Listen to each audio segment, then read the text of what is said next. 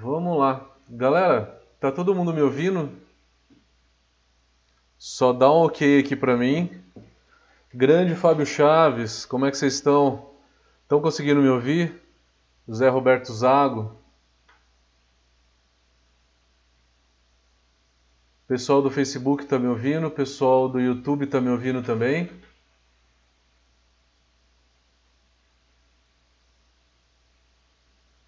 E do Instagram.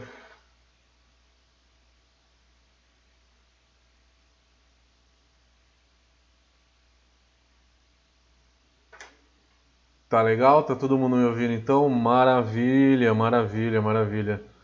Tem bastante gente aqui, galera. Valeu, valeu, obrigado pela, pela participação. Desculpa o pequeno atraso aqui. O que, que aconteceu? Eu tô com um equipamento novo de transmissão, é, um computador. Eu comprei um computador novo para poder transmitir para mais canais. Então a gente está transmitindo agora pro Facebook meu pessoal, do Matheus, que é onde sempre teve live. Também Facebook da Brown Academy, tá? Que a gente nunca fez as lives, mas agora estamos transmitindo também para o Facebook da Brown. Estamos transmitindo pelo, pelo Instagram da Brown, que sempre transmitimos. Estamos no Periscope e estamos no Twitter, tá? Tudo isso através do computador. É, então é isso, galera. É, só para só para dar um oi aí para vocês. Tá todo mundo aí, todo mundo falando que tá ouvindo bem. Maravilha. Galera do YouTube também tá ouvindo bem. Deixa eu conectar aqui o chat do YouTube também.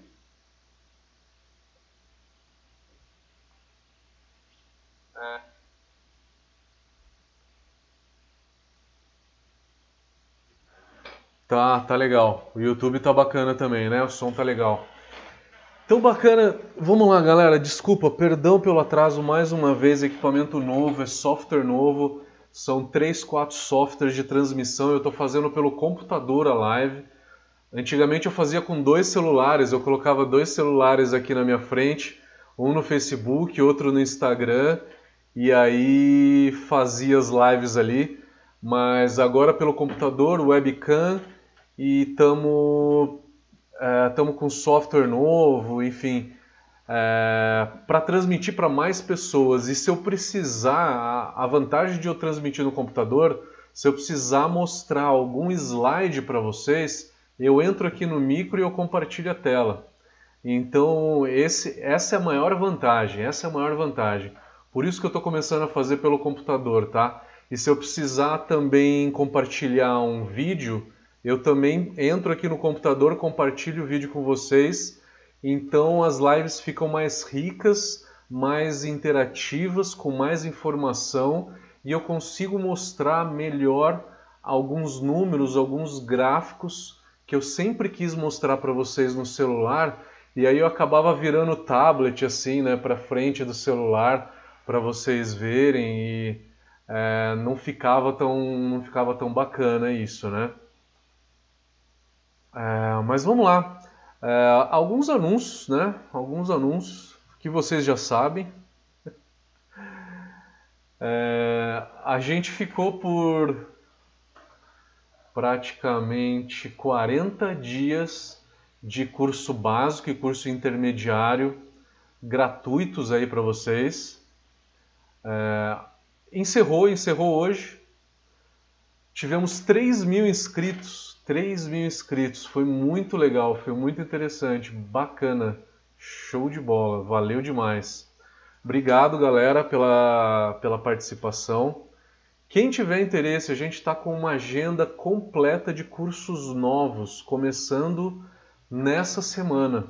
Então, nessa semana a gente já está lançando diversos cursos novos, tá?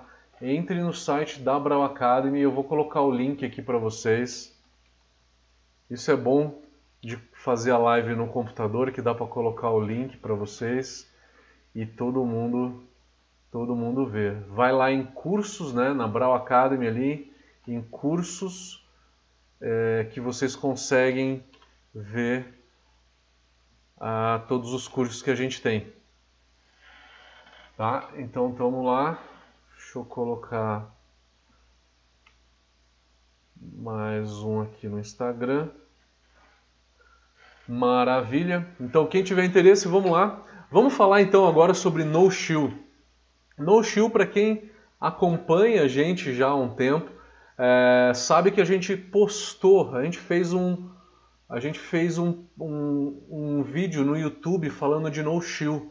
E eu quis voltar a falar sobre esse assunto numa live porque foi um dos assuntos mais polêmicos. É, foi um dos vídeos mais vistos, foi o vídeo mais comentado e foi o único vídeo que eu tive uma quantidade de 10 não joinha, né? Que não gostaram, não gostaram dos meus comentários.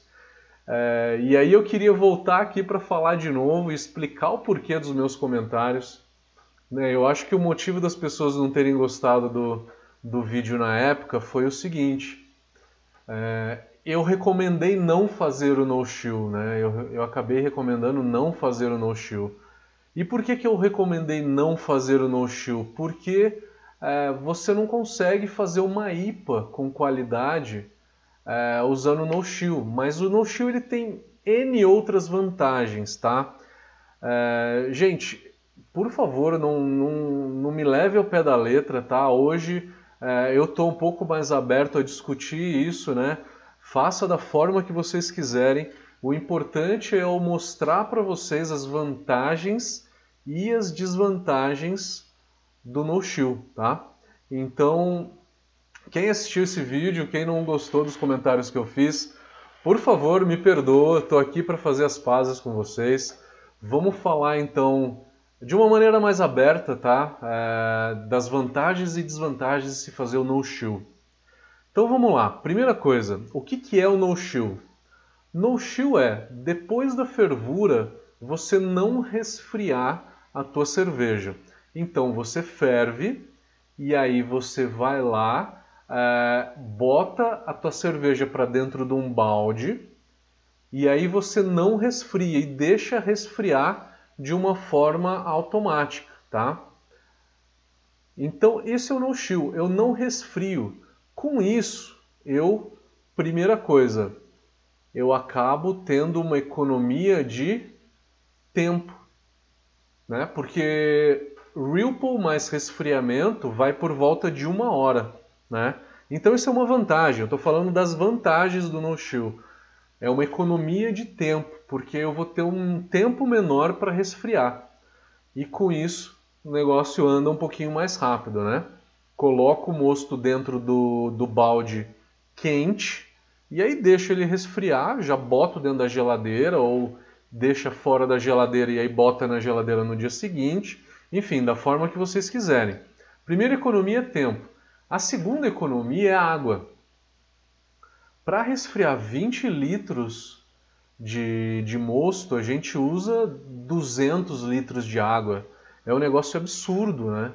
É um negócio absurdo. Para mais até de 200 litros de água. Porque se você usa um chiller de imersão ou um chiller de contrafluxo, coloca ele ali e a água fica correndo o tempo todo, né? A água fica correndo o tempo todo e você não, é, não, não desliga. Né? Então, a economia de água é uma economia. A água não é tão cara, né? custa por volta de 20 reais mil litros, é, mas a maior economia aí não é a água em si, né? mas o que muita gente depois comentou no vídeo falou, não, mas e o apelo, e o apelo é, natural, né? o apelo ecológico? Eu faço no chill porque eu quero ajudar o ambiente, né? eu quero gastar menos água, a água é um recurso. E a água já foi um recurso muito escasso na cidade de São Paulo, por exemplo, né? Faltou muita água aqui e a gente teve uma água de uma péssima qualidade. Para fazer cerveja naquela época foi, foi duro, né? Aquela crise hídrica, né? Então, além da economia de água, uma outra vantagem é o apelo ecológico. O apelo ecológico, tá? Esse foi um dos pontos que a, a galera mais comentou. E, gente, concordo com vocês, tá? Concordo com vocês. Tem um apelo, um apelo ecológico muito bacana. Economia de equipamento. Economia de equipamento. Eu não preciso comprar um chiller de placas custa 600 reais, é, nem um chiller de imersão e nem nada. Eu tenho uma economia de, de equipamento, tá? Então tudo isso é economia. Economia de equipamento, economia de água, economia de tempo, tem um apelo energético a última das vantagens é esterilizar o balde. Como assim esterilizar o balde? A probabilidade de contaminação utilizando no shield é muito menor. Porque você pega, coloca esse balde num. É, coloca esse mosto no teu balde, né? É, e aí ele está quente ele já está quente. Se você colocar o mosto quente, praticamente fervendo dentro do balde, você vai praticamente esterilizar né, o teu balde. Ele vai ali praticamente esterilizar e ele vai ficar é, bem estéreo, bem seguro quanto à contaminação. Então, quanto a isso é muito legal. Quanto a isso é muito bacana. Eu acho que vocês vão conseguir um, uma economia uh, uma economia de produto químico também, né? Com isso, né? Então é mais fácil, eu consigo economizar produto químico, enfim. Eu acho que são vantagens, todas essas são vantagens. Que mais? Aí vem as desvantagens, tá? Tudo isso é vantagem, tem muita vantagem bacana tem as desvantagens. Desvantagens são o lúpulo que eu jogo no final da fervura. O que, que acontece? Ele vira um lúpulo de amargor. É como se você tivesse jogado todo esse lúpulo de amargor. Né? Então, o amargor, se você usou o software e colocou lá é, um lúpulo a 10 minutos, ele, ele tem o mesmo amargor que um lúpulo de 60, 90 minutos, que é o amargor máximo, né? O lúpulo de 0 minutos, ele também dá um amargor de 60 minutos, tá? O amargor ele vai ser máximo. Então, eu não vou ter aroma nenhum desse lúpulo de final de fervura. Primeira coisa, eu não vou ter aroma no lúpulo de final de fervura. Segundo, o sabor desse lúpulo de final de fervura vai reduzir. Vai reduzir por quê? Porque ele vai ficar em contato com o mosto quente por um período maior e com isso ele vai perder um pouco de sabor. Perde totalmente o aroma, perde bastante do sabor e vira tudo amargor. Se vocês estão acompanhando a minha série de lupulagem, o segundo episódio da série de lupulagem a gente está com duas séries, né? uma de mosturação e uma de, de lupulagem. O segundo episódio da série de lupulagem está tudo no YouTube, gente. YouTube, Facebook e no IGTV do Instagram. Quiser dar uma olhada lá. Eu falo nesse segundo episódio, ele é sobre lúpulo de acabamento, que é lúpulo de final de fervura. Qual que é a importância dessa adição de lúpulo de acabamento? É dar complexidade na cerveja, porque quanto mais você varia as adições de lúpulo na tua IPA, na tua cerveja lupulada, mais complexa ela fica. Mais complexa, mais interessante ela fica. E com o no-chill você perde isso. Você perde isso. Então o que você perde é a característica do lúpulo de final de fervura. É como você não tivesse jogado lúpulo de final de fervura e tivesse jogado tudo a 60 minutos de fervura no começo da fervura, tá? Então, esse foi o maior ponto que eu ressaltei quando eu gravei o vídeo para o blog há um ano atrás. Eu lancei o vídeo no blog da Brau, foi em março de 2019. E aí eu frisei muito esse ponto e falei, gente, não faça no chill. É, por conta disso. Para fazer uma, uma cerveja com uma característica uma IPA, né, que eu sei que vocês gostam muito de IPA, com uma qualidade melhor, tá? Mas fiquem à vontade para fazer no chill.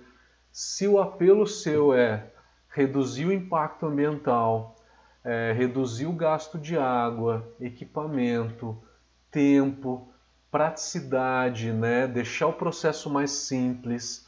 O no-shield ele pode ser recomendado nessas situações, tá?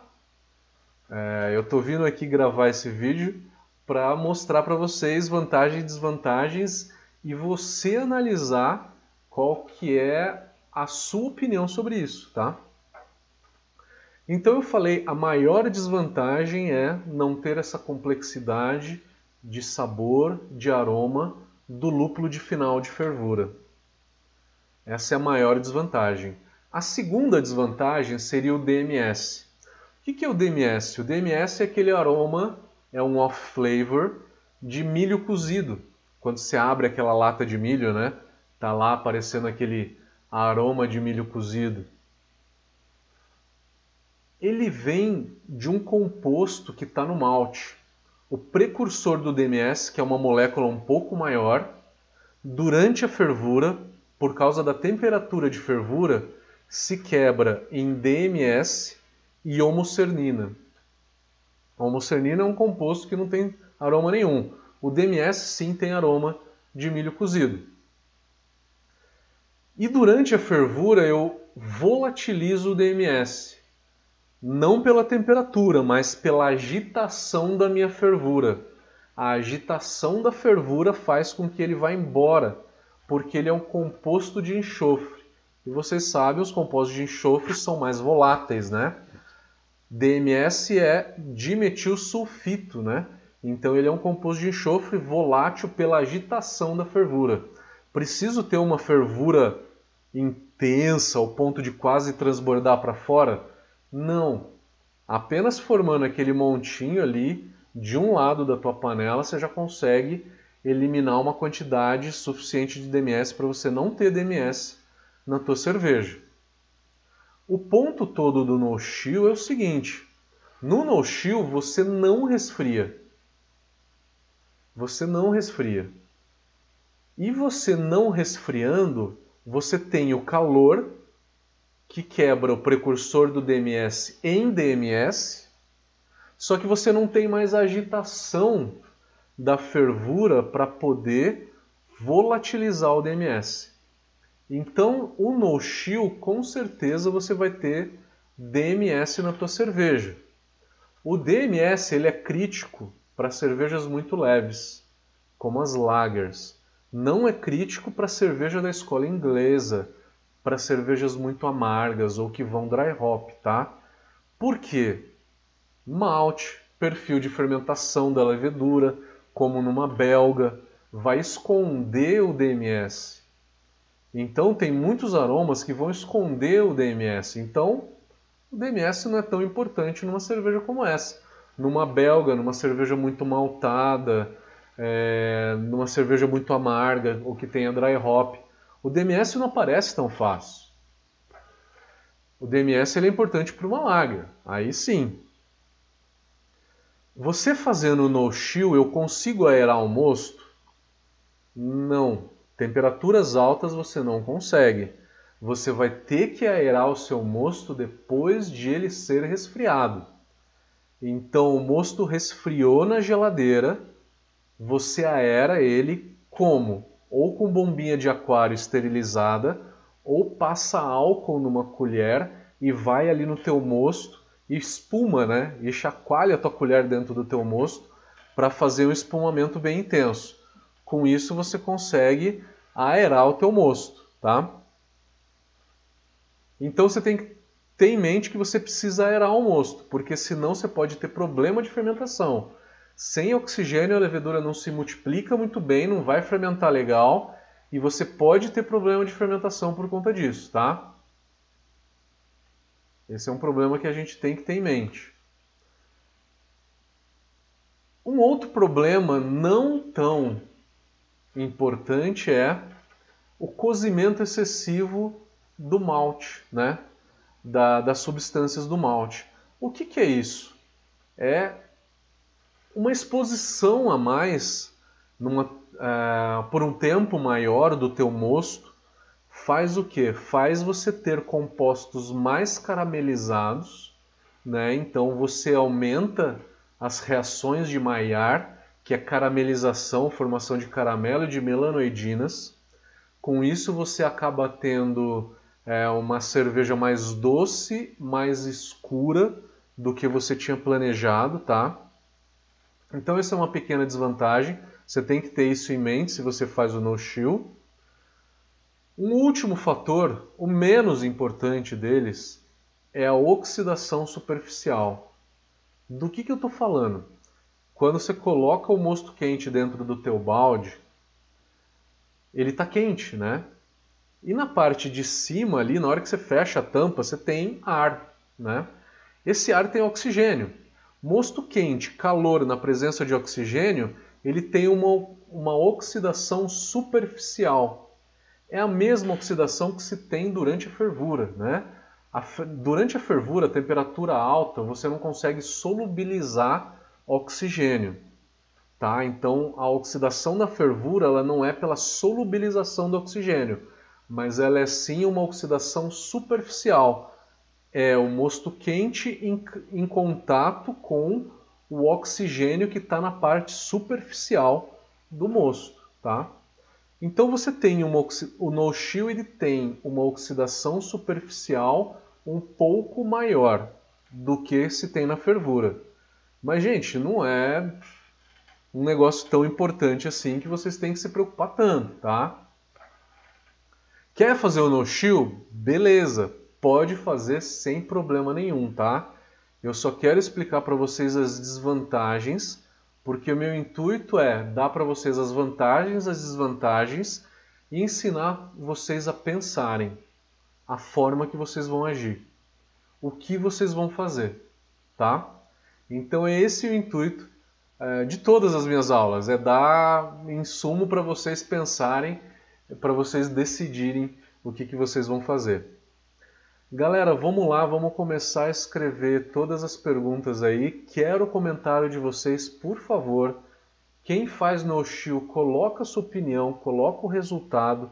Tem mais alguma vantagem ou desvantagem que eu não falei aqui? Coloca pra gente, vamos escrever, tá? Para que a gente consiga colocar para outras pessoas também e propagar esse conhecimento aí. Beleza, galera? É, antes disso, eu queria fazer um comunicado bem, bem legal para vocês. A gente está com as séries de mosturação toda quarta-feira e de lupulagem toda sexta-feira. A gente sobe o vídeo em todas as mídias sociais, YouTube, Facebook, no IGTV do Instagram. E além de subir, a gente está fazendo uma live de tirar dúvidas, né? a gente mostra o vídeo para vocês na live e aí depois eu venho, apareço com a câmera para a gente discutir ou ler as dúvidas de vocês e a gente poder tirar qualquer tipo de dúvidas, tá? Nessa semana eu vou estar tá fazendo às 9 da manhã e às 18. Então, quarta-feira, às 9 e às 18, a gente vai estar tá falando sobre mosturação e o tema dessa quarta-feira é muito legal, tá? é, a gente está falando sobre as enzimas. A gente está falando sobre as enzimas. Então não perca, nessa quarta-feira a gente vai falar sobre as enzimas do malte. E a gente vai falar na sexta-feira, às 9 e às 18 horas, sobre técnicas de lupulagem, tá? Eu estou fazendo às 9 e às 18 para ver qual que tem mais audiência e depois eu escolho ou 9 ou 18 horas. Beleza? Então não perca toda quarta-feira e toda sexta. Vamos lá, vamos para as perguntas. Quero ler o comentário de vocês. O meu chat está aqui no computador aqui do lado. Deixa eu ver. É, vamos começar pelo YouTube, que tem bastante gente no YouTube agora. Que legal, 25 pessoas.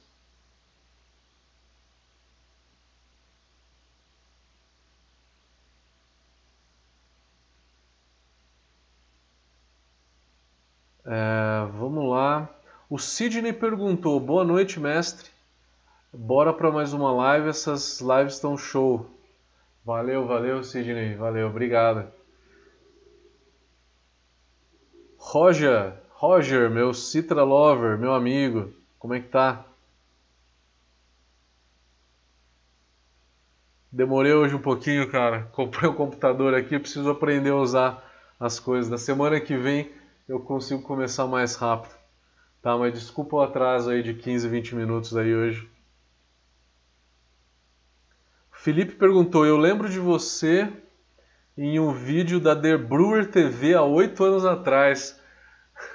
Cara, quando eu comecei a fazer cerveja, estava é, participando de um concurso da, da cervejaria Bamberg. Cara, eu não sabia nada aquela hora. Nossa, meu Deus do céu. Daniel Ricardo está perguntando: fazer uma lupulagem a 75 graus precisa colocar muito lúpulo. Coloquei no Beer Smith uma, uma continuidade de 150 gramas e deu só 12 IBUs. O Daniel, uma, uma coisa que eu te falo aqui é o seguinte: se você jogar lúpulo a 75 graus, ele não dá nada de amargor é zero amargor. Tá? Se o Beer Smith está calculando algum amargor para essa, essa adição, ele está calculando errado. Precisa configurar melhor esse software. Tá? A gente vai ter um curso específico sobre Beer Smith e a gente vai falar sobre isso. A gente fala desses ajustes no, no Beer Smith também no, no curso de elaboração de receitas, tá? mas seria basicamente fazer um ajuste ali no equipamento para dar zero de amargor, tá? Se você faz adição de lúpulo no Ripple a 75 graus, o amargor é zero. Desconsidera, tá? Sidney está perguntando: a utilização de azeite para oxigenar o mosto realmente funciona em função do mosto estar quente? Da onde vem a história do azeite, Sidney? É, 2006, o cervejeiro, o cervejeiro da New Belgium, New Belgium, que é uma cervejaria dos Estados Unidos, ele fez uma tese de pós-graduação dele em que ele queria resolver o problema da oxidação. O problema da oxidação ele é um problema ainda na indústria, tá? Na indústria de grande porte, a oxidação ainda é um problema, porque a gente não consegue retirar todo o oxigênio da cerveja. O mínimo, mínimo, mínimo que a gente consegue retirar de oxigênio ainda é suficiente para oxidar um pouco do mosto, tá? Infelizmente. Então, a, oxi a oxidação ela ainda é um problema na cerveja, de uma forma geral. E aí ele queria fazer o seguinte: ele falou assim, no final da fermentação me sobra um pouquinho de oxigênio. E sobra, tá? A levedura não consome totalmente o oxigênio durante a fermentação. Durante a fermentação ainda sobra um pouquinho de oxigênio, tá? Se eu não oxigenar o mosto antes da fermentação, eu vou ter praticamente zero de oxigênio na hora que eu for envasar essa cerveja. E aí a minha oxidação vai ser muito menor. A teoria dele está perfeita, tá? A teoria dele realmente está perfeita. Ele fez o teste, reduziu a oxidação. Realmente reduziu a oxidação. Então, com isso, ele conseguiu reduzir a oxidação. Só que ele criou um outro problema. Qual que é esse outro problema?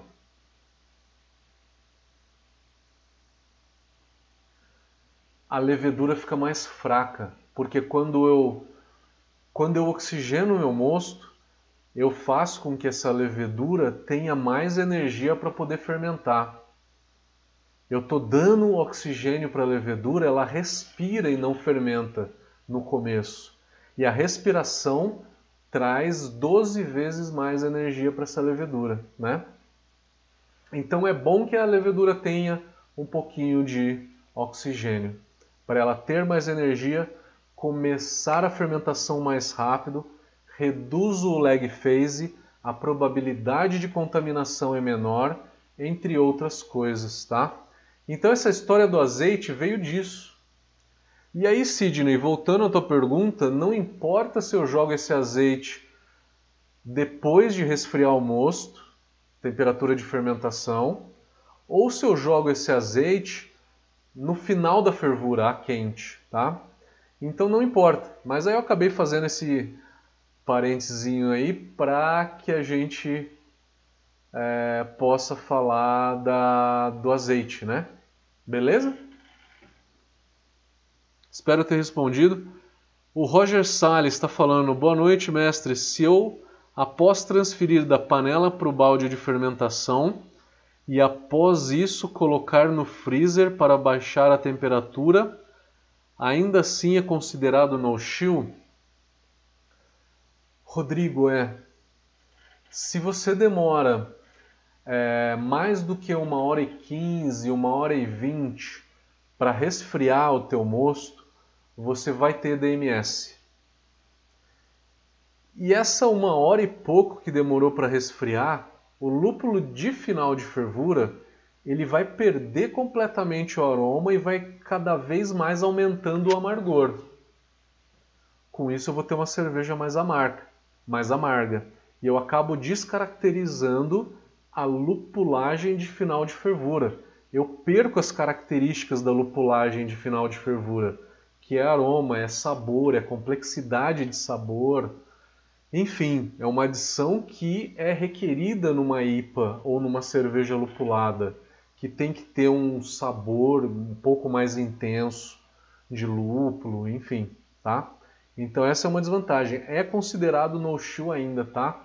Você vai demorar por volta de umas 3 horas para conseguir resfriar o teu mosto. A queda vai ser muito maior, mas você vai demorar um pouco para resfriar sim. O Mário Júnior está perguntando. Boa noite, Matheus. Esse, assunto é bem polêmico, é bem polêmico mesmo. Lembro de quando você fez o primeiro vídeo sobre esse tema. Eu, particularmente, não vejo vantagem neste modo. Acho que perdemos os parâmetros da lupulagem. É exatamente isso, Mário, é exatamente isso. É muito polêmico. É, e como quando eu gravei o primeiro vídeo sobre isso, eu fui muito enfático. É, eu falei, gente, não façam no chill, né? Eu fui bem enfático nisso. Acabou tendo vários dislikes, cara. Foi o vídeo que mais teve dislike no YouTube da Brawl Academy por conta disso, porque eu fui um pouco, fui um pouco enfático. Então hoje, né, pensando de uma forma diferente, eu deixo um pouco mais aberto, tá? eu coloco as vantagens e coloco as desvantagens. Eu, por um tempo, no começo, eu, era um pouco contra, eu falava um pouco mal do single vessel, por conta do, da eficiência, do brilho na bag que tem uma eficiência baixa. Mas eu tenho hoje uma single vessel. Eu tenho hoje uma single vessel, porque eu cansei de ter um fogão industrial no apartamento, que eu moro dentro do apartamento.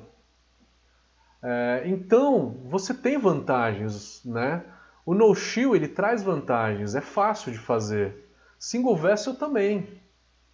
Single vessel você perde um pouco de eficiência, mas se você, eu fiz vários vídeos sobre sobre single vessel, vocês devem ter assistido que eu falo como melhorar a eficiência, mexer os grãos do, do cesto, né, para que você consiga melhorar a eficiência. E fazendo, fazendo isso, você consegue até uma eficiência de, uma, de um fundo falso, né? de uma panela com fundo falso. Tá? Então, tudo tem vantagens e desvantagens. É questão de você analisar o que, é melhor para você. Sidney complementa, complementando a pergunta dele aqui, ele falou: outra coisa, então quer dizer que o atraso de lupulagem não tem resultado quanto ao aroma, já que se torna tudo lupulagem de amargor e aí é só dry hop mesmo. Exatamente, Sidney. For fazer o no-chill, não adianta colocar lúpulo no final da fervura. Joga só lúpulo a 60 minutos e aí depois você joga lúpulo de amargor, de, de dry hop, perdão. O Bruno Ferrarese está falando, seria legal não usar melanoidina no grist de malte, no grist de malte de uma APA, por exemplo, pois já que o no-chill aumenta os precursores de melanoidina. O Bruno estava perguntando se é melhor não usar. É melhor não usar. reduzir o malte caramelo e reduzir o malte melanoidina, porque ele continua escurecendo o seu mosto. A cerveja vai ficar um pouco mais escura do que você planejou no Beer Smith e vai ficar um pouquinho mais doce, tá? Não é um negócio absurdo assim, mas fica um pouco sim, tá? Paulo Fontes perguntou: sou bem resistente ao Beer Smith e outros. Faço a minha cerveja na base de experimentos e tenho me dado bem. Nunca perdi uma leva. O Beer Smith ele tem diversas uh, complicômetros aí, né? Foi uma das coisas que me motivou a começar a desenvolver o software. O que está me faltando para o software é o testar a conta de amargor, que é a, que é a coisa que eu estou criando dentro do software, né? Que é o cálculo de amargor. E com esse lockdown todo eu não consigo fazer esse teste. Então, infelizmente, vai demorar mais um tempinho. Tá parado por conta disso. Comecei faz dois anos atrás, mas algum dia eu termino. É, o Mário Júnior está perguntando: gostaria que alguém que faz pudesse compartilhar as vantagens e como faz o cálculo do IBU. É, Mário, faz o curso do Beer Smith, que a gente tem um curso do Beer Smith na Brau Academy. Entra ali é, em Beer Smith, é, entra ali na Brau Academy, na primeira página já tem todos os cursos que a gente tem aberto a gente vai explorar bastante e é um curso interativo, onde que a gente vai mostrar a tela do Beersmith e vamos é, interagir com vocês, vocês vão fazendo juntos, vocês vão fazendo perguntas e a gente vai interagindo. A gente vai conseguir dis discutir isso um pouco mais lá, tá? Se você tiver alguma pergunta pontual depois, manda para mim.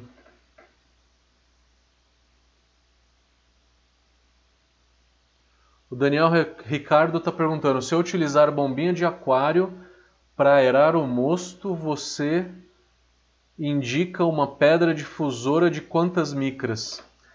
É, Daniel, quanto menor a quanto menor a furação, mais você consegue dissipar e solubilizar melhor o oxigênio. Pode ser de meia micra. Se não tiver, pode ser de uma também. Tá? Não tem problema não.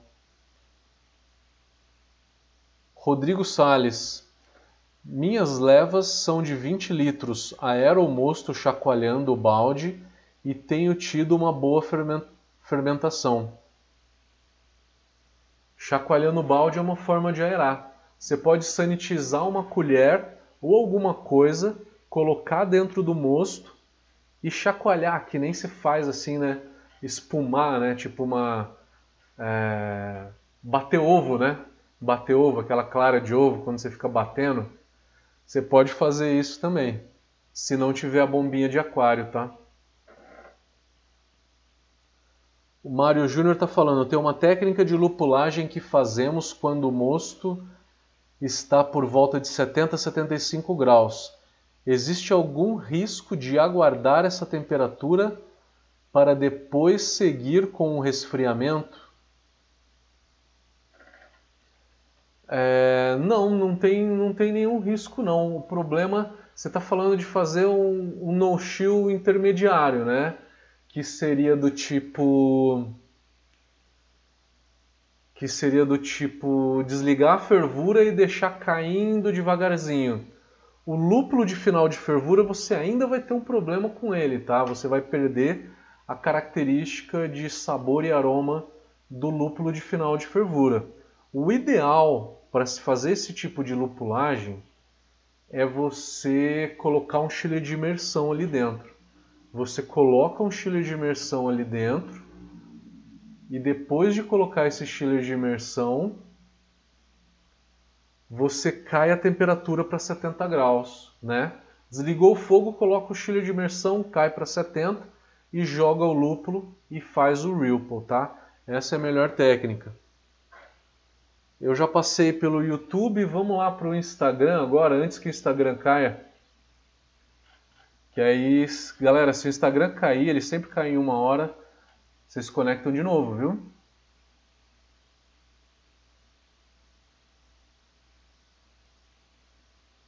o Célio Hugo está falando que bomba de aquário não tem pressão suficiente para uma micragem menor do que 1.0.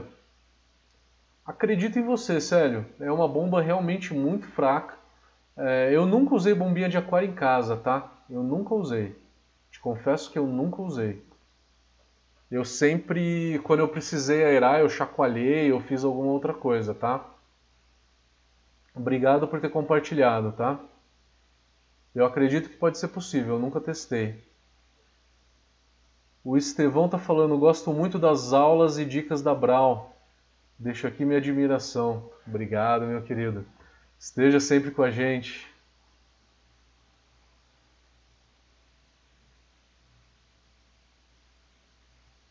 O Marcos está perguntando: meu modo de ver, se quiser uma cerveja de qualidade, é, é não fazer o no-chill. Eu também acho, Marcos, eu também acho. É, eu até fiz uma comparação naquele vídeo que eu coloquei no YouTube, que muita gente criticou. Eu fiz uma comparação que é o seguinte: eu, eu falei que o no-chill é uma forma simplificada de se fazer cerveja. Da mesma forma que fermentar sem controle de temperatura também é uma forma simplificada, tá? É, que a gente começa fazendo cerveja fermentando fora da geladeira e aí depois a gente vê que é importante, quer melhorar um pouco a cerveja e compra uma geladeira com controle de temperatura para fazer uma cerveja um pouco melhor. Então é, é uma coisa, é um, é um quesito de qualidade aí, né? É, por isso que eu falo assim, quer melhorar um pouquinho mais, quer fazer ela um pouquinho melhor, tem que fazer um resfriamento. Wagner Carvalho, engraçado isso do lúpulo no Ripple a 78 graus não dar amargor nenhum, mas no dry hop ter aumento de amargor. Wagner, muito interessante a sua colocação, meu caro. Por que, que o dry hop dá amargor? Porque o lúpulo que eu joguei no dry hop tem compostos oxidados de alfa-ácidos e de beta-ácidos é, que eles, sendo compostos oxidados, eles são solúveis em água e eles solubilizam na hora que você joga. E esses compostos, esses alfa-ácidos e beta-ácidos oxidados, na hora que eu jogo meu, no meu mosto a 78 graus, eles solubilizam também, né? Então dá amargor, o mesmo amargor que daria de um dry hop. Não dá o mesmo amargor que se esse lúpulo fosse jogado à fervura, né? Ele dá o mesmo amargor que um dry hop, tá? Então é isso que eu quis dizer. Excelente colocação, obrigado pelo comentário. Vamos continuar aqui no no Instagram.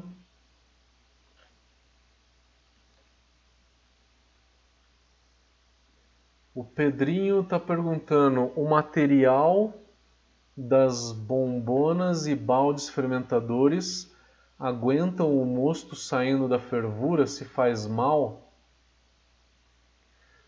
Pedrinho, eu não consigo te responder isso com tanta certeza, cara. É, alguns plásticos eles aguentam bem até 80 graus. Alguns plásticos aguentam até 80 graus e acima disso começa a soltar um pouco, tá? Eu não consigo te, te, te falar isso com tanta certeza. Tá? Mas eu acho que um pouquinho tem de, de, preju, de prejudicial aí sim, tá? Vamos ver mais perguntas aqui no Instagram.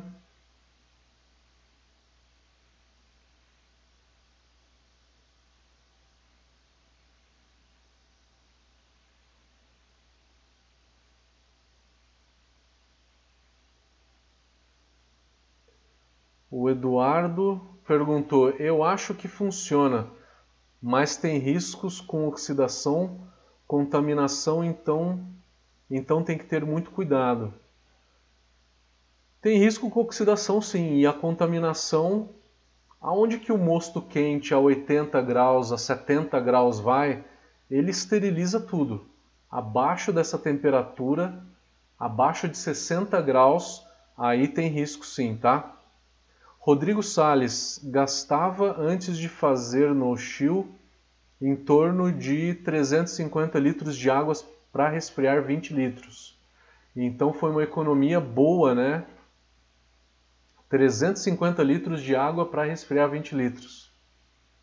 Quantidade grande, né? Então a economia de água, o impacto ambiental aí é bem significante. Né? Esse é um dos grandes motivos da, da galera fazer o no-show.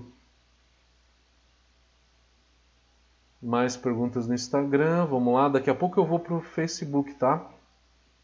O Jeff Sbeer está perguntando, navais é recomendado? Navais pode ser. Navais com certeza. Na, a Vais ela não tem lúpulo de final de fervura, não tem aroma de lúpulo, não tem sabor de lúpulo evidente. Pode fazer o no-chill tranquilo na Vais.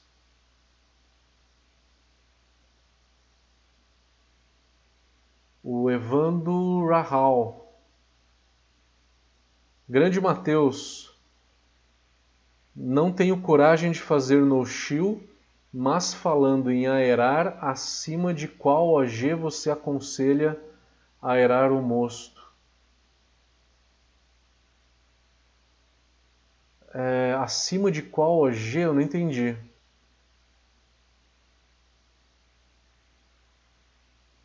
Abaixo de qual temperatura, né? Eu acho. Eu não sei se eu entendi muito bem a tua pergunta. Você faz as tuas cervejas hoje sem aerar, né? Mas você deixa o mosto cair da panela no balde e fazer um pouquinho de espumamento, né? Isso dá 1 ou 2 ppm de, de oxigênio é pouco, mas já é alguma coisa. Agora, transferido da panela de fervura por mangueirinha até o fundo do fermentador, você tem praticamente zero de aeração. Aí isso, isso não é muito recomendável, tá?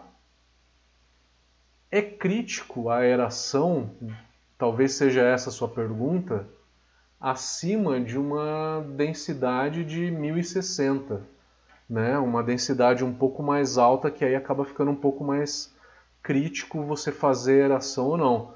Porque a aeração dá energia para a levedura começar a fermentar bem. E o, e o açúcar ele é tóxico em grande quantidade para a levedura. Atrapalha o início da fermentação.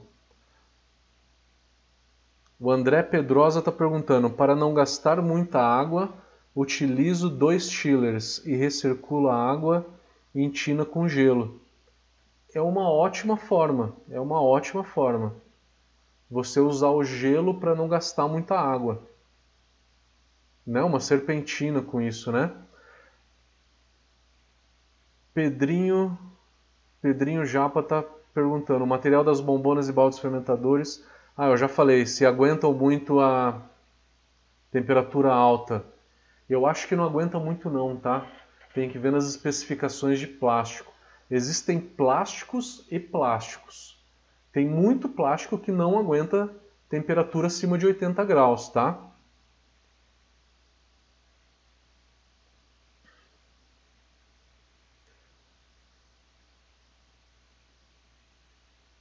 Deixa eu ver se tem mais. Terminando aqui no Instagram.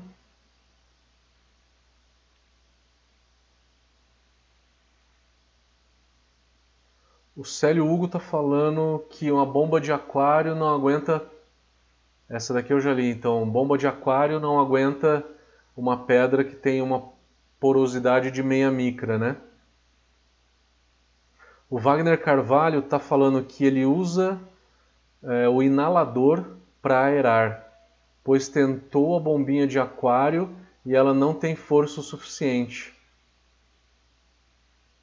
Muita gente já me disse mesmo, viu, Wagner, que a bombinha de aquário não tem uma força suficiente. Tenta desentupir a pedra difusora fervendo ela em água. Não sei se você já tentou fazer isso. Mas a bombinha de aquário ela é realmente muito fraca. Ela é fraca mesmo. Como vocês estão dizendo, ela é realmente fraca. Então tenta chacoalhar de alguma forma, espumar de algum jeito, tá? Você pode chacoalhar alguma coisa, bater uma colher ali em cima do moço para fazer aeração que, que funciona também. É um jeito esquisito de fazer aeração, eu sei, mas funciona. O Eduardo está falando que o Rafael da Austrália fez uma APA que ganhou medalha. O Eduardo, eu não duvido, devem ter cervejas feitas com no show ter saído muito boas, tá? De novo, hoje eu não critico no chill, tá? Eu já critiquei no passado, mas hoje é, minha postura mudou completamente. Eu falo das vantagens e desvantagens, tá? Não quero fazer nenhum tipo de crítica ao no chill. Eu só quero trazer conhecimento para vocês avaliarem o processo, tá? Se fizer no chill, tem que levar em conta algumas coisas no processo. DMS, o lúpulo de final de fervura, aeração, né, entre outras coisas, tá? O Yuri está falando, se o no-show não é legal, qual a melhor técnica, impressão, placas, contradição? Contradição deve ser contrafluxo, né? Na minha opinião, o melhor método de resfriamento é o, o de placas, porque você gasta menos água. Em 5 minutos, 5 a 7 minutos, você resfria 20 litros de cerveja, tá? Porque o contrafluxo é mais eficiente. Você gasta muito mais água com o chiller de imersão do que com o chiller de placas. O chiller de placas e o chiller de contrafluxo, ambos funcionam no contrafluxo, no princípio do contrafluxo. É que o chiller de placas ele é feito de placas. O de contrafluxo ele é uma serpentina de inox. Ele é uma serpentina de inox onde que passa a, a cerveja, tá?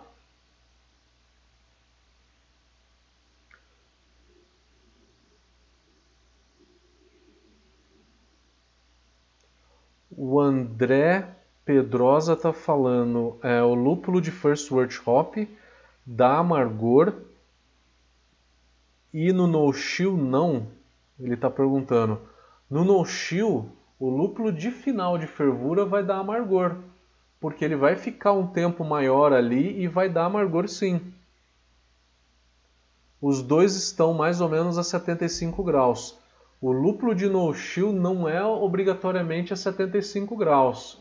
Você jogar a lúpula a 75 graus é você fazer uma técnica de resfriar o teu mosto com chiller de imersão de, de 100 para 75, né? coloca o chiller de imersão, faz um pré-resfriamento para 75 e daí adiciona o lúpulo. Tem muita gente que chama isso de steep ripple. Steep ripple é uma outra coisa, tá? O no chill não é essa técnica de steep ripple.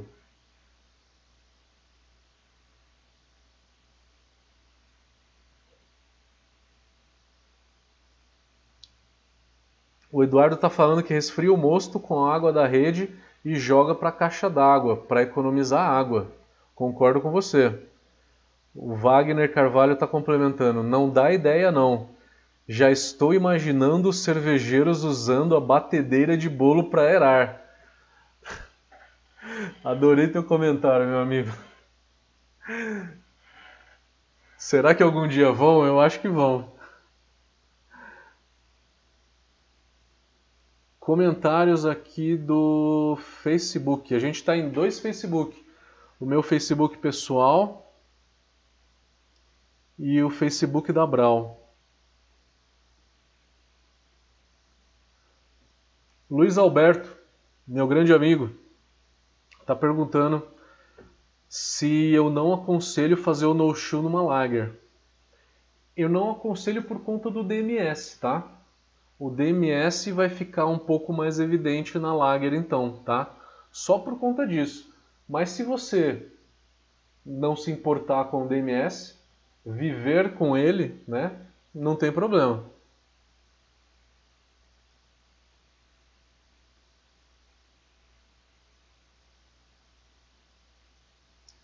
No Facebook não tem mais comentários, é isso?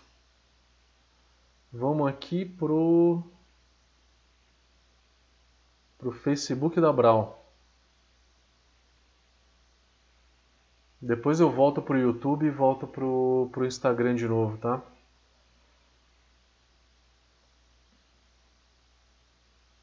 No Facebook da Brau parece que não tem perguntas. No YouTube.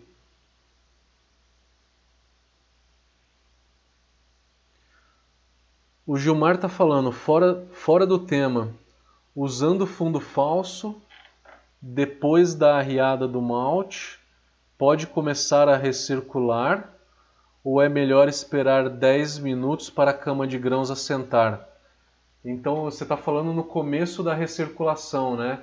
Se você deixar 10 minutos parado, você vai ter o malte assentando e formando uma camada filtrante melhor.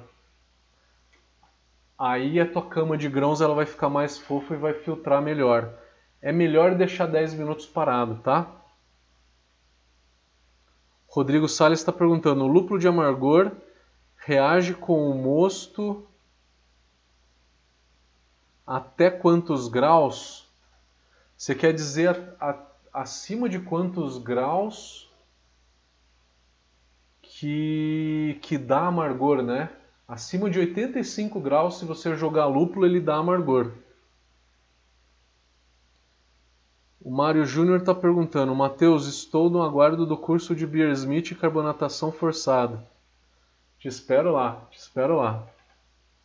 Paulo Fontes, fiz um trocador de calor e resfrio em pouco tempo.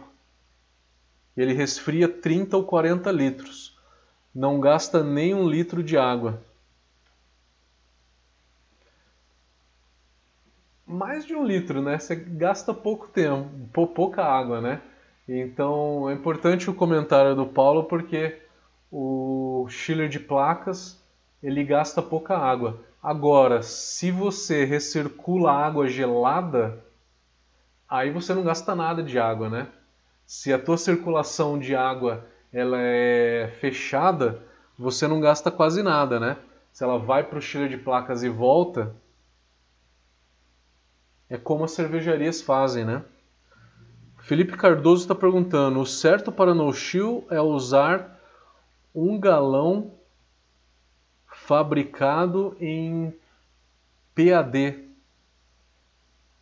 daqueles quadrados para não entrar ar quando resfria. Depois você passa para o fermentador. Obrigado pela dica, Felipe.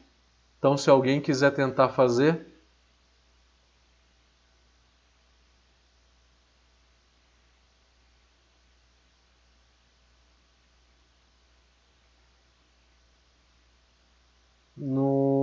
No YouTube não tem mais perguntas. Vamos ver se no Instagram tem. Se não tiver mais no Instagram, a gente já vai encerrando.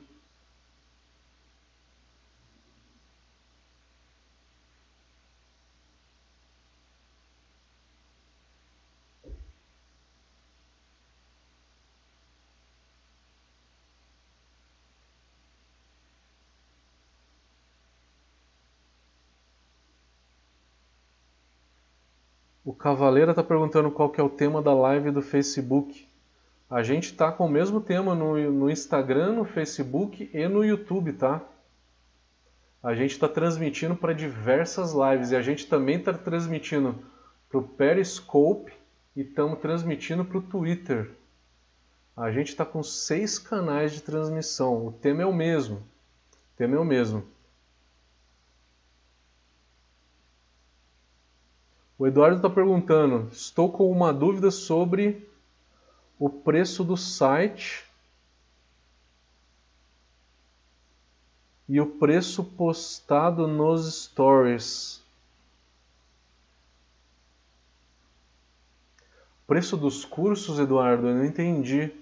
Manda uma pergunta no privado para mim depois que eu te, eu te respondo.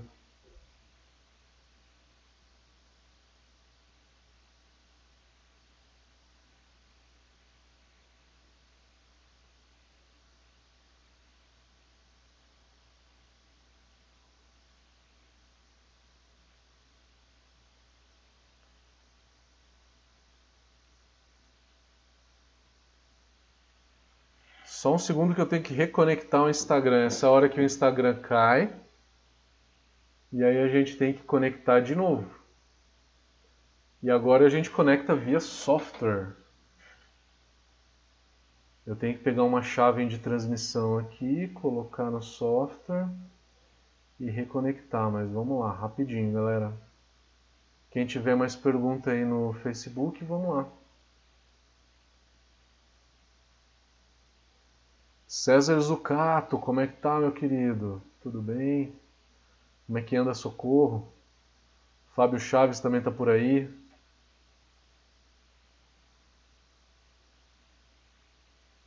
Deixa eu reconectar aqui o, o Instagram.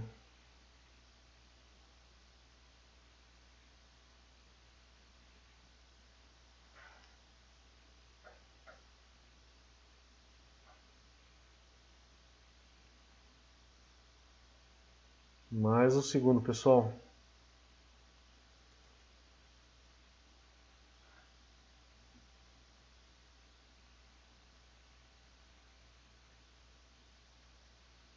Vamos ver se no YouTube tem mais pergunta. No YouTube o Neto está falando, entrei na live e já tinha começado. O risco de contaminação é muito grande se comparado com o resfriamento por Schiller. É, Neto, todo mundo, todo o pessoal, quem está aí, é, quem está assistindo que entrou agora, Marcelo Fenol, meu amigo da Fabricar, tudo bem?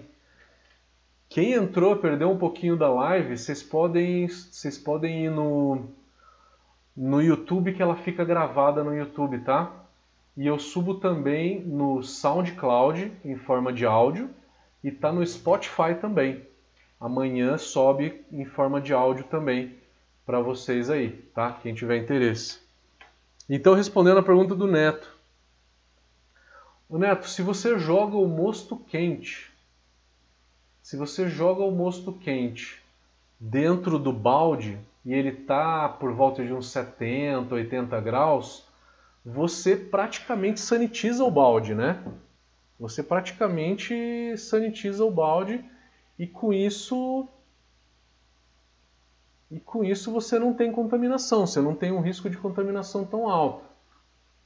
Deixa eu só conectar aqui o, o Instagram de novo. Coloquei a chave, iniciar transmissão.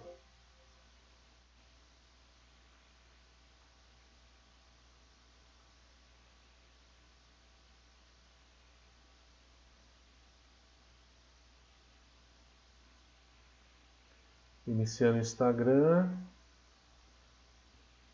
Então, Neto, é, se você colocar o mosto quente no teu balde, ele vai praticamente esterilizar esse balde aí, né, e sanitizar ele e deixar ele ele já sanitizado aí rapidamente, tá? Então, é, com isso você não tem perigo de contaminação. Perigo é você deixar esse mosto quente na, na panela, por exemplo, aberta. Aí ele vai resfriando, né? Aí ele vai resfriando. E aí o que, que vai acontecer? Na hora que ele chegar por uns 50, 45 graus, qualquer microorganismo que cair ali em cima vai contaminar. O que, que pode contaminar? O mais fácil de contaminar? Lactobacillus é um dos que mais fácil contamina, né? Tua cerveja. Então, é, lactobacillus é um deles. É, você pode ter mega esfera, pectinatos, entre outros é, que eu não sei muito bem o nome, mas que dá um sabor pesado na cerveja, né? Que azeda a cerveja com isso, né? E aí acaba, com certeza, então, é, contaminando e fica ruim a cerveja.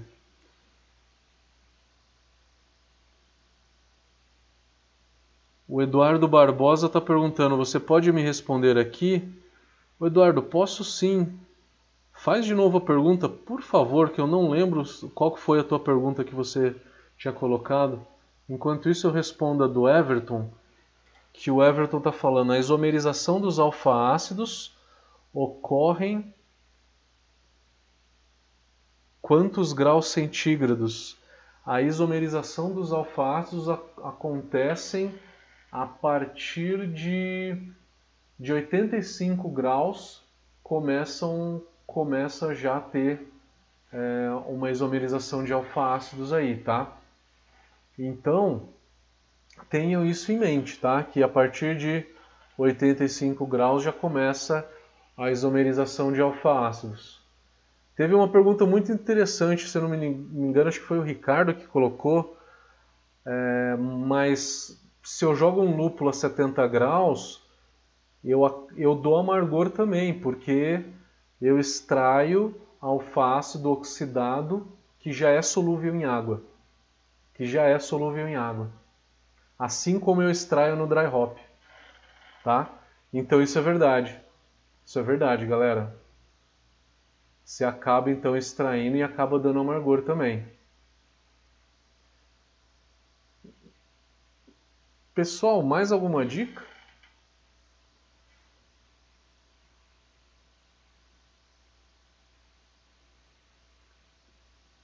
O Eduardo, Eduardo Barbosa, faz a pergunta aqui de novo, cara. O Instagram, quando ele cai, ele cai a conexão com 60 minutos. Aí ele deleta todas as perguntas da minha tela. O Eduardo está falando se eu posso enviar um modelo dos rolos do moinho. É, não entendi. Não entendi. Você quer fazer um moinho de rolos e você quer uma e você quer e você quer um modelo de ranhura, você quer saber um pouquinho melhor sobre que tipo de moinho, qual que é a tua, a tua dúvida? É, não entendi.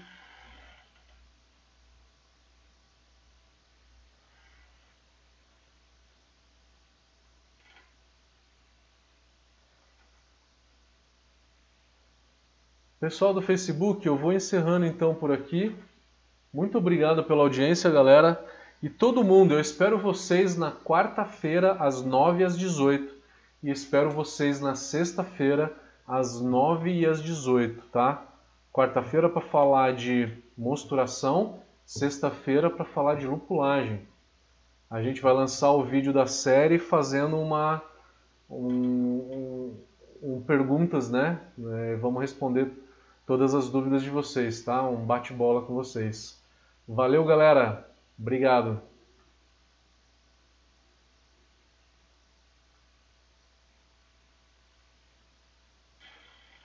O Eduardo, se você estiver ainda no YouTube, coloca um pouquinho melhor a tua pergunta que eu ainda não entendi. O que, que você quer saber sobre o moinho e sobre os rolos? Se você tiver por ainda, coloca isso para mim senão a gente já vai encerrar o YouTube também.